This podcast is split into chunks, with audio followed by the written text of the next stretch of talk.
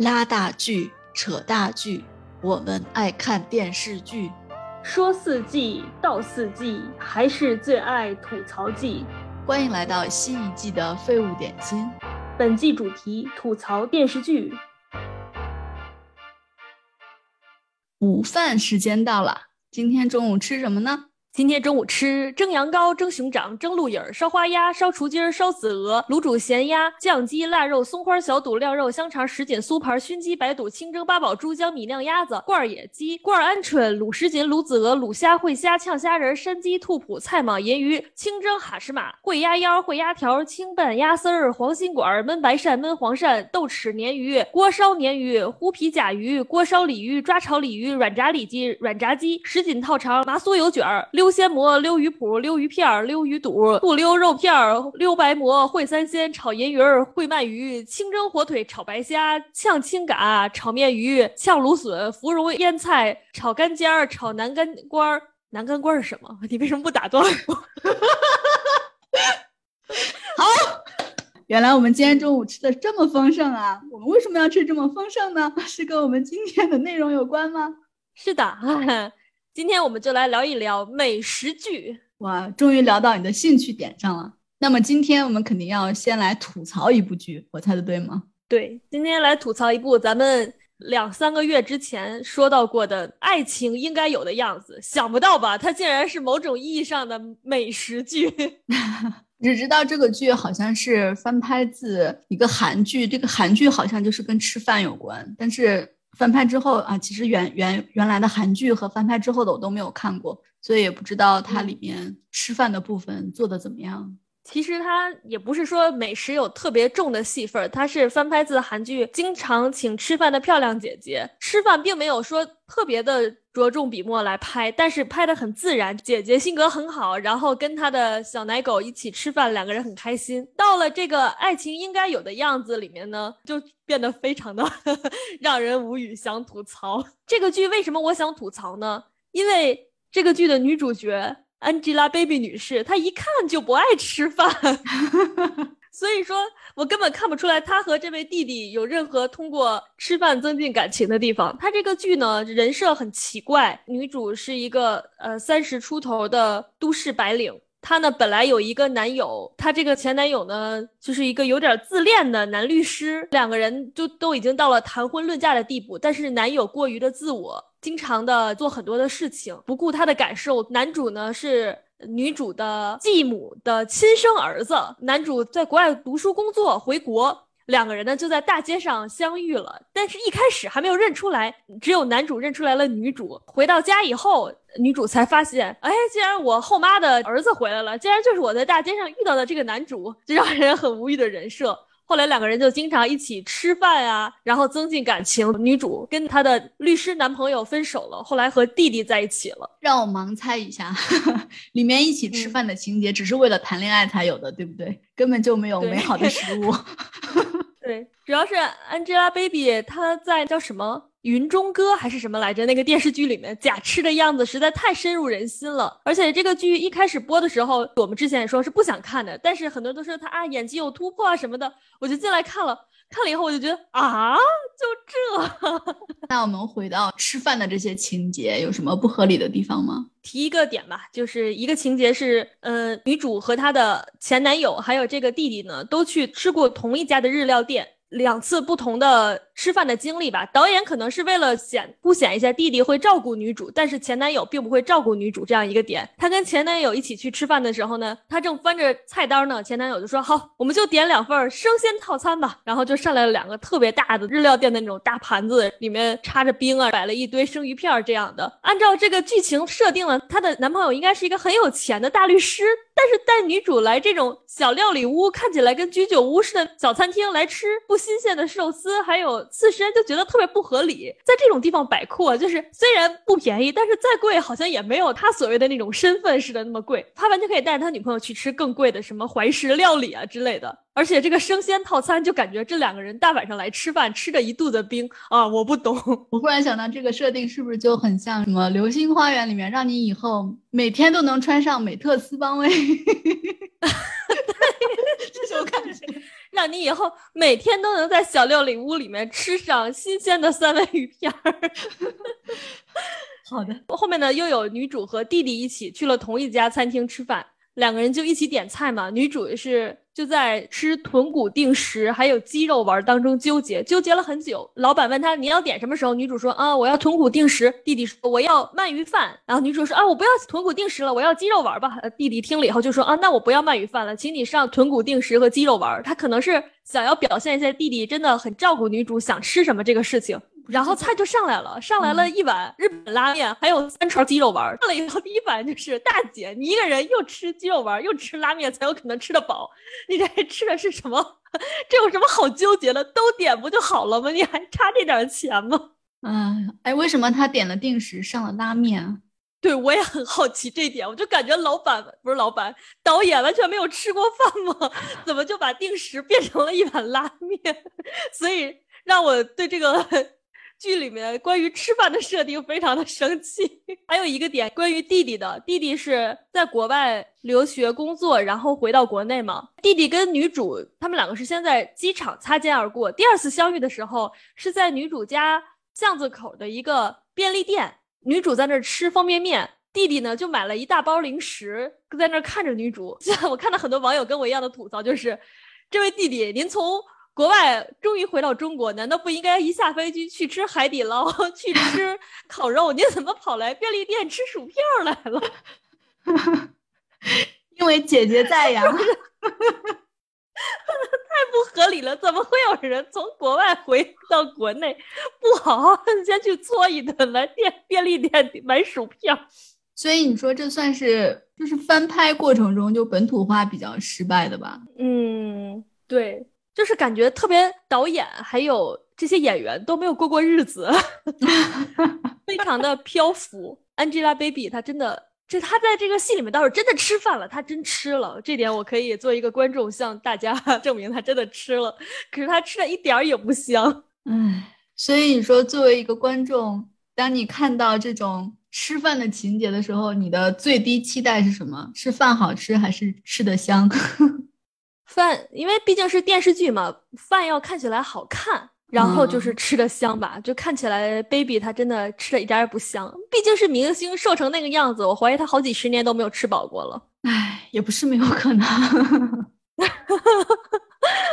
说起这个，就想到另外一个拍过的大陆版的《深夜食堂》，也是让我特别愤怒。哎，这个我也是一集都没有看过，但是据说评分特别特别低，完全不符合中国人的生活。它这个剧不是也是翻拍自一部日本漫画，日本也有日剧，就是挺挺成功的嘛。到了中国，不把食物改成本土化一点儿，一定要去吃日本人爱吃的那些东西啊。所以他在里面都吃了什么东西啊？他在深夜食堂里面呢是这样的设定，嗯，这家店呢菜单上只有一道菜，还有酒，酒呢是每个人也不能多点，食客想要吃什么呢，店主能做的呢就会帮忙做。日版的深夜食堂里面呢，他做的就是叫做豚汁定食，是老板用五花肉、香菇、胡萝卜、白萝卜。牛蒡、魔芋还有大葱一起熬汤，然后炖出来的，可以配着米饭。中国版本的呢，就是黄磊演的这个老板嘛，他就说我们这个店只有大锅菜。首先，我想吐槽一下名字，你说大锅菜是啥？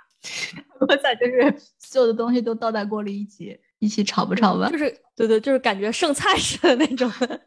然后他这个大锅菜呢，就是。香菇、生菜、白萝卜、五花肉、豆腐，然后一起炖。他卖二十块钱一份儿，然后这个店呢，就是还卖啤酒，十块钱一瓶，白酒二十五块钱一杯。定价的首先就很离谱，我就觉得白酒好贵，难道不应该喝什么牛二或者是江小白吗？还要喝二十五一杯的，跟十块钱一瓶的啤酒根本就不应该出现在同一家店里。嗯，呃，他要表现这种来来往往的所谓的烟火气嘛。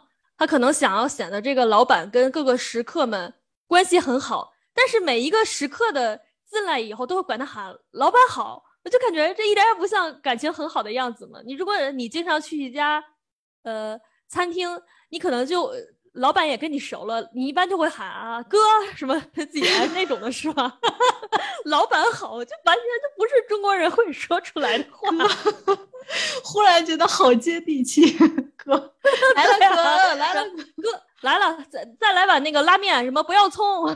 然后他这里面来吃饭的食客点的菜也很离谱，有一个就是第一集里面出现的嘛，先是来了两个职员，一个是好像是搞装修的吧，还是是房地产公司的那种中介，然后他们两个人就是看起来胖胖的那种。你说这种人下班了是不是应该去吃烤串儿？然后他们两个竟然来了这个所谓的深夜食堂里面，点了日式炸鸡块和一瓶啤酒。炸鸡块那个盘子还没有我手大，我看了我就来气。谁下班了要吃这个破玩意儿？我真是，就算吃炸鸡，我也要吃左家庄香萌炸鸡。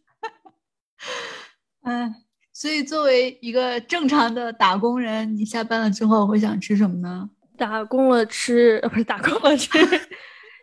呃，会想去兰州拉面之类的地方吧？你得看多晚下班啊。如果是九点左右下班的话，普通的餐厅还开着，就会去兰州拉面之类的地方吃碗面啊，然后来点串儿啊，来个啤酒。如果特别晚，到了可能呃凌晨十二点以后，立交桥下面都会有那种小吃摊儿，我就觉得特别适合下班的人去吃。你你有没有印象这种？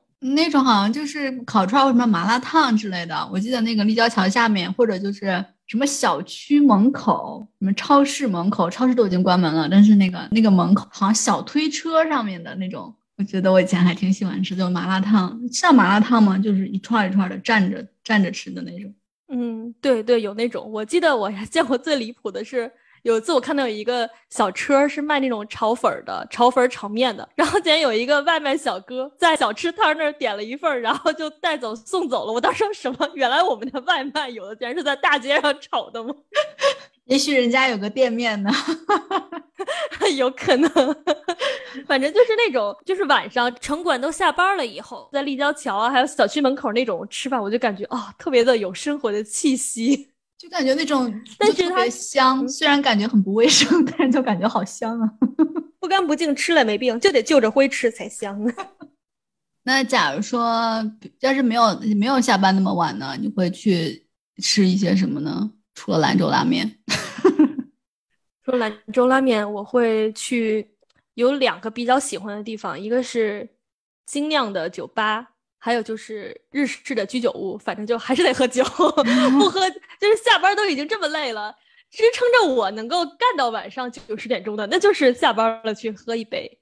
去精酿酒吧的话，可能一般就是还是得叫上一两个朋友去会比较爽，差不多人均一百块钱，嗯，喝个两杯啤酒，然后吃薯条、吃炸鸡，这样就啊，好了，可以了。活过来了，至少今天不会因为上班这件事情想去死了，要不然就是去吃那种日本的日式的居酒屋，差不多会比精酿酒吧贵一些，可能人均要两百块钱，两百块钱你也吃不饱，但是呢，因为它太贵了，你也不忍心多吃，所以这 相比。之下，日式居酒屋就比精酿酒吧要能够叫什么减肥一些，就可能会去吃日式的那种烧鸟啊、关东煮啊、大阪烧啊、二郎系拉面之类的这些东西，是我我个人比较喜欢下班吃的。说你要不要分享分享，在捷克了你们下班吃什么？你也不会下班到那么晚，对吗？对，我觉得在捷克的话，因为五六点就下班了，所以说很多人就出去开始先去喝一杯。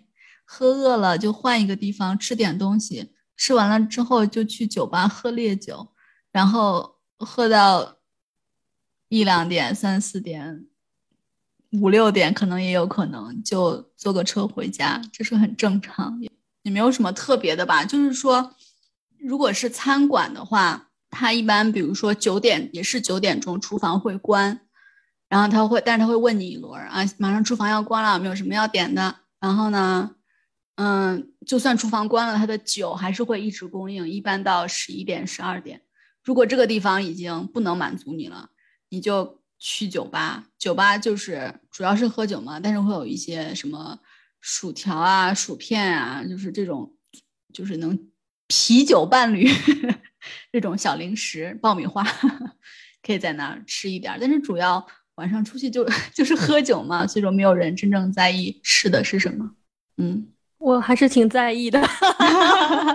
随着年龄的增大，我就越来越觉得，就是你都下班了，然后这么辛苦的一天，一定要吃碳水，就是吃点什么拉面啊 或者米饭这种的，然后喝酒你才爽。这可能是为什么我越来越胖的原因吧。哎，说起来，前两天下班之后，其实下班挺早了，四点半下班。然后还去吃了一个 dim sum，叫 dim sum spot。哎呦，竟然给他打广告了，其实一点都不好吃，就是吃了一堆饺子。但吃完之后就感觉非常不爽，然后就决定要去喝酒。但是喝酒一般就会先从葡萄酒开始，但是是专门的。如果葡萄酒是专门的葡萄酒吧，然后烈酒是专门的烈酒吧，所以就从葡萄酒开始，觉得嗯有点微醺的感觉，我们可以去下一间，然后喝一点烈酒。但是我是属于比较菜的那种，所以喝两杯就不太行了，就回家了。但是有的人会可以。喝完酒之后会继续去 club 跳舞，这样就是如果想做能做的事情还是挺多的。就是喝酒，喝酒是重要的事情，对于我来说是反过来，吃饭是重要的事情，酒是饭的陪衬。你们那边是，嗯，饭是酒的陪衬，不对，饭是酒的前菜，饭是酒的饭是酒的前菜，但是没有饭也行。哎呀，这些人一定还年轻，如果岁数大了，胃里没有东西打底，就直接喝酒，真的会吐的。不，嗯，我觉得他们就是从小锻炼好的。你经常在酒吧能看到，也不能说老爷爷老奶奶吧，但是我觉得五十岁还是有的，也是在那儿，像花天酒地吧，但是。也挺，你说从小锻炼好，我以为要说经常看到七八岁的呢，吓我一跳。那个还是那个还是不行，我觉得在在至少在捷克，这个喝酒的年龄还是很有限制的。全全世界应该还是都有限制的。哎，我要再说一句，但是布拉格的伏尔塔瓦河旁边就是有专门的喝酒的地方，就是在船上，然后。船的两岸也有一些小酒吧，然后还有就是在路上，就是有专门的两岸都是用来喝酒的，所以说很多人下了班就去开始喝，然后会一直喝到想喝到几点喝到几点，就会一直供应。但是他们的吃的就是很简单的那种香肠和面包啊，什么肉排呀，就是也算是传统捷克菜吧，但是那种速食的感觉。我们刚才说，嗯，陆版的深夜食堂发的算是非常不接地气。那你是不是也看过日版的深夜食堂？怎么样呢？日版深夜食堂，我当时是为了学做饭看的。它里面就是会教做一些日本的小菜啊什么的，比如说什么章鱼香肠啊、玉子烧啊，还有他刚刚前面说的那个店里的固定菜单——猪肉味增汤，这个我也做过。但是我家里面就是它里面那个材料，其实提的就是很日本嘛。除了有五花肉这种哪儿都有的，还有什么牛蒡啊。什么魔芋块这种东西，然后当时这些东西我也没有买着，我就自作聪明的往里面加了豆腐皮儿。我还记得我把它炖了一宿，为了夜里防止干锅，我还特地醒来过两次，就是起来关小火，然后加汤弄过两次。然后第二天一早，我本来想象中自己什么喝个味增汤，吃完米饭，然后没想到那个豆腐皮儿，因为它是蛋白质嘛，可能是炖了一宿就分解成什么氨基酸，然后不氨基酸应该是鲜呐，我也不知道怎么，反正就是那个汤全都酸了，特别特别难喝。后来我就给它倒了。啊，但是勇气可嘉，勇气可嘉。嗯，后来就没有再看过嗯深夜食堂了。但是这两年《孤独的美食家》嘛，就是也不是这两年，就这这些年吧，一直都很火。这个还一直都在看，就是偶尔来看一集、看两集，就觉得啊，好治愈。因为它是一个纯吃饭的节目，不像那种爱情应该有的样子，呃，借着吃饭的名义来谈恋爱，也不像。大陆版的深夜食堂的那种，借着吃饭的名义来打广告，所以孤独的美食家就是就是一个人坐在那儿吃是吗？像吃播那样吗？对，他是每节就是有很小的情节。五郎他是是做外贸的嘛，就是每一集基本就是他去一个地方，然后工作，可能工作不了几分钟，然后他的肚子饿了，肚子饿还有一个很有意思的背景音乐，就是噔噔噔，街上四处去找店吃饭，他呢就。去观察别人都点什么，然后自己看，哦，这个看着好好吃，我也要吃，就是 把他的内心戏拍的特别好，就感觉特别真实，特别像你自己一个人饿了去大街上找店吃饭的样子，特别好玩儿。嗯，那我感觉日本的美食剧好像还挺多的，是吗？对他们就是拍这种专门的，就是介绍吃饭，或者说是吃饭里面偶尔添加一点儿什么谈恋爱的情节的剧，真的很多。就是除了《孤独的美食家》，我之前还特别喜欢看一个叫做《约饭》的日剧，让我想到了约别的，有有有些类似吧。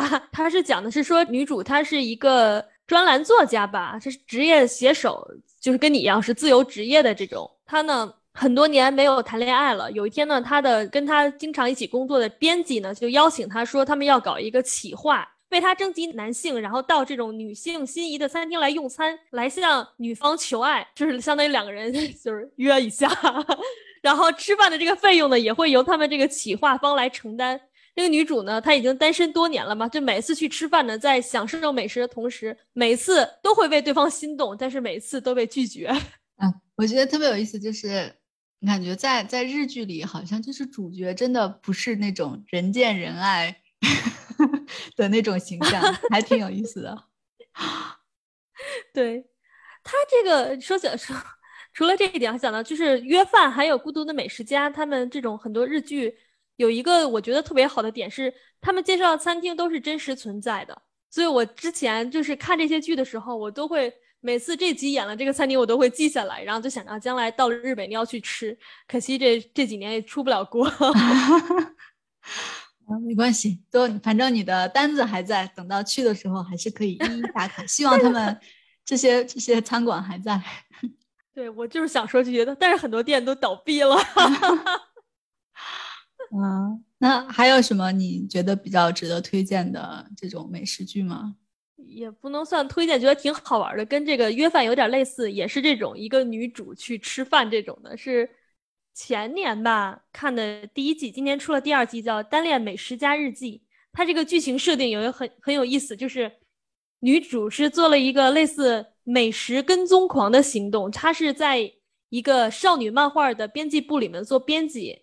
他呢也是就是空窗多年啊，为什么日日剧总爱有这样的设定？他呢就爱上了他们公司的校草，不是校草，社草、私草，反正就是他们公司的那棵草。这棵草呢也是特别爱吃饭。女主呢看到了这棵草吃饭的时候，露出了那种特别满足的笑容，就立刻的陷入了爱情当中。后来呢，女主就在她所负责漫画的作家的安利之下，开始了美食跟踪狂之旅。简单来说，就是她每天偷偷观察。这这棵草吃什么？这棵草去吃什么餐厅，它就去吃什么餐厅。哇，那说明这棵草怎么说呢？吃的也很广谱。如果是像我一样每天吃一样的东西，肯定都跟了，你就不想跟了。是的，虽然它很羞涩，但是它跟这棵草其实是有相同的爱好的嘛，就是吃好吃的。但是我感看起来其实没有约饭还有孤独的美食家里面东西那么好吃啊。每天就是去吃点那种日本的什么牛肉盖饭呀。或者是那种日式的中华料理啊，什么咖喱饭啊这些的，就看起来并没有那么好吃，不像五郎，不像孤独的美食家吃的那些东西让我那么心动。所以作为一个观众，你还是首先要看的还是食物本身。对，我觉得这个剧一定要把菜拍的很好吃，然后这个。演员一定要像五郎一样吃的那么香，千万不要像我们 baby 姐那样的，看起来就我看她吃饭我就说哦，这个饭一定很难吃。那那那国产的呢？国产剧你有没有什么觉得还行的关于美食的电视剧？我真是一部都想不起来，可能因为 都是拍的有点有点假吧，都是那种叫什么借着美食的名义去谈恋爱，而且也没有像日剧那种。推荐真真实存在的好吃的餐厅的，虽然我猜日剧里面可能也是有一些是充了钱的啊啊！不过《孤独的美食家》不一样，《孤独的美食家》是作者久住书他自己本身就是会去探访，经常去各个地方探店，然后去找好吃的店。这个我觉得他的推荐有些还是很值得参考的。但是国内的话，就是反正电视剧不太行，但是这几年自媒体做的那种吃播探店的。视频有一些做的还不错，还有像这种美食纪录片，比如说几年前特别火的什么《舌尖上的中国》呀，还有《老广味道》啊，《人间一串》啊，这种看起来就都还不错。嗯嗯，感觉国内还没有正式吃饭这个题材，感觉还是食物是食物，吃饭是吃饭，并没有把它们很好的结合在一起。怎么说？我就感觉是这个娱乐圈也好，或者说这些电视电影的导演也好，他们就可能是太追求这种以瘦为美，每天都注意好不好看了，根本就不知道什么是好吃。那呼吁一下导演，在拍的时候是来找图图做你们的美食监督吧。Please，我在这里，请来联系我。废物点心，再次倾听，咱们下周见，拜拜，拜拜。